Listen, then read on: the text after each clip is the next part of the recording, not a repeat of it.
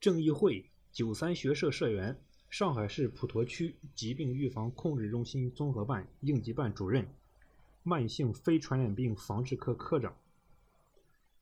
疫情期间，每一次病例数据的变化都牵动人心，每一份通报背后都有一群隐形的逆行者，他们冲锋在疫情处置第一线，出没于感染病房，直面病人。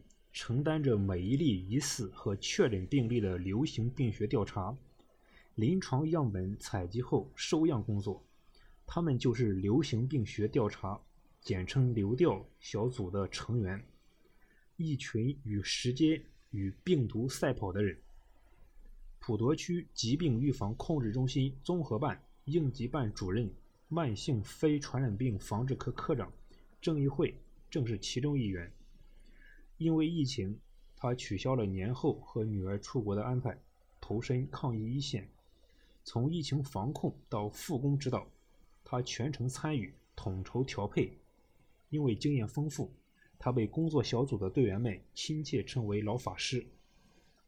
守住疫情第一关的第一人，在传染病防治方面，郑义慧可谓是身经百战。自1994年参加工作。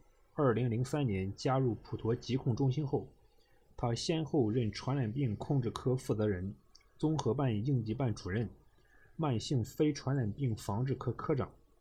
二零零九年甲型 H1N1 禽流感防治，二零一零年上海世博会传染病防控保障，二零一三年 H7N9 禽流感防治的工作中，他都深入一线，直面患者的身影。在本次普陀疾控中心的新冠肺炎疫情防控工作中，郑义会承担了整体统筹工作，全权负责疫情的处置和人员的调配。疾控中心接到辖区内医疗机构发现的疑似病例报告后，第一时间第一通知的就是郑义会。按照对报告情况的判断，一道道命令通过他迅速传递给疫情工作小组的相关负责人。办公室安排车辆及驾驶员，流调组集合准备出发。检验科待命检验样品，所有环节自他开始迅速运转。一线流调人员要奔波于医院和疾控中心之间，连续数小时的询问及报告撰写。实验室检验，穿着二级到三级防护服，每一次实验都是近乎六小时的密不透风。消毒组还要额外背上重重的消毒设备，去上门消毒，指导社区及隔离点消毒，并对医疗机构开展消毒评估。他们的体能消耗极大，郑义会必须安排好一线人员的轮换，确保他们以最佳精神面貌投入战斗。郑义会还特别制作了详细的防控流程图发给大家。值班人员在接到医院报告后，怎么通知？对于密切接触者获取信息后，要去告知哪些相关的负责人？流调人员接到通知后去哪里集合？做什么样的防护？带什么资料？一切按照他的指引做，就是最佳方案。冲在第一线的流调、消毒、密切接触者管理这三个工作组一共四十名成员，平均年龄三十四岁，大多是年轻人。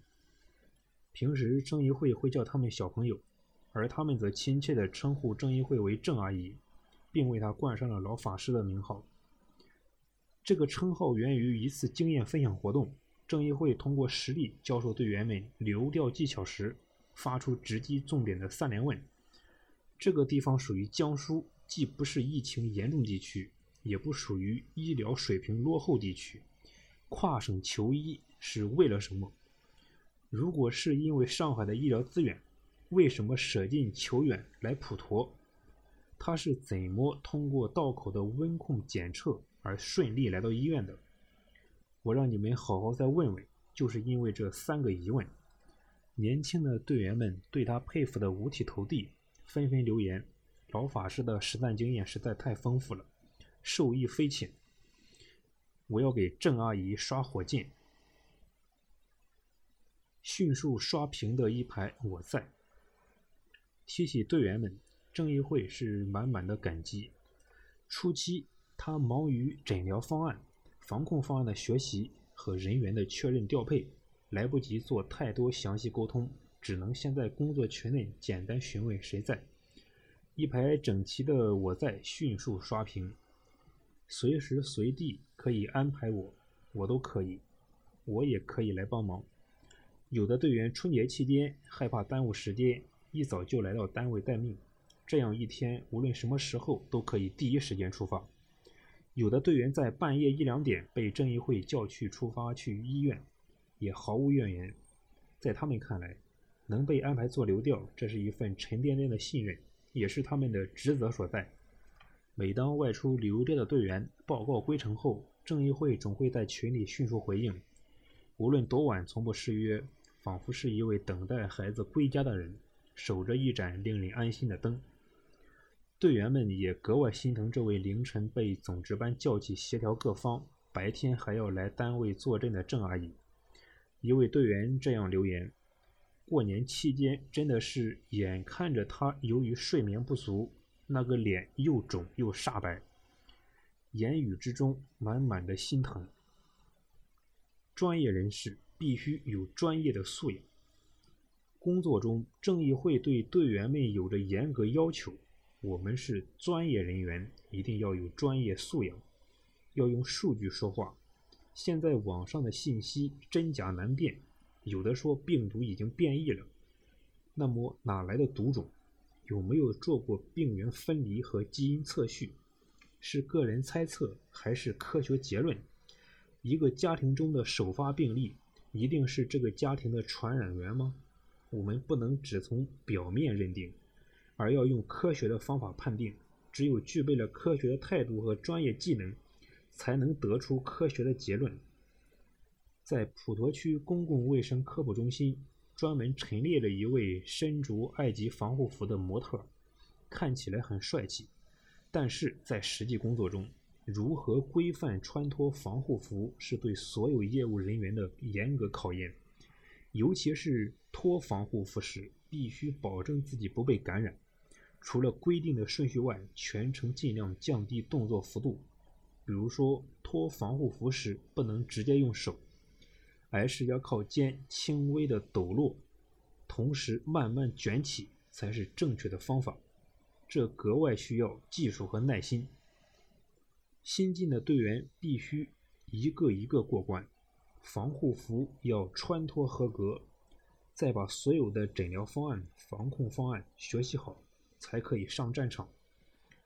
正义会读书时，老师曾告诉他，在公共卫生领域，你看到的是数据。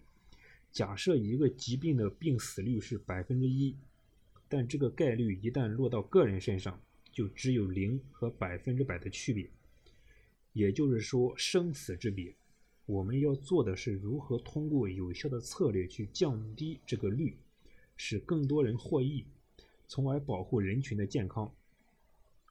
这句话让他深有感悟。面对疾病时，我们要从专业的角度去监测、统计、分析。我们要力求让市民能够听懂，能明白，如果这个疾病发生在他们身上会产生怎样的后果，给他们最直接的说明和建议。取消了原本约定好的出国行，郑义会对女儿很是愧疚，连续几个晚上都没睡好。因为工作，他与家人之间已经不知道发生过多少次这样的道歉，每一次道歉的背后都有着他无尽的忙碌。但正是因为他，因为每一位奋战在一线的抗疫人的守护，各个岗位共同织就起这道联防联控、群防群控的铜墙铁壁，这座城市中的我们才能安然入睡。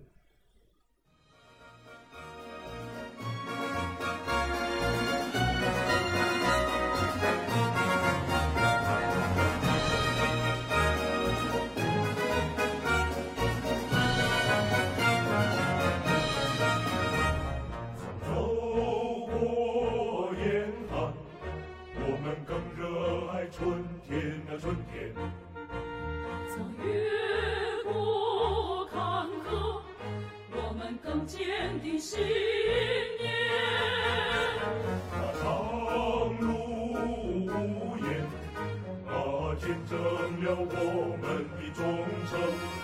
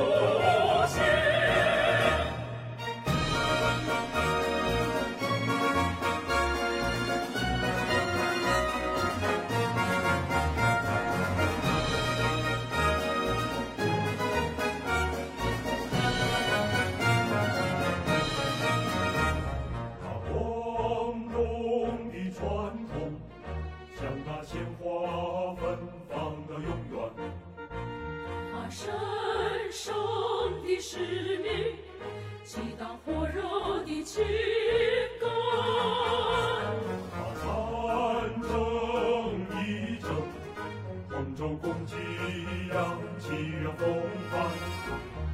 民主监督，肝胆相照，都是冷暖。我就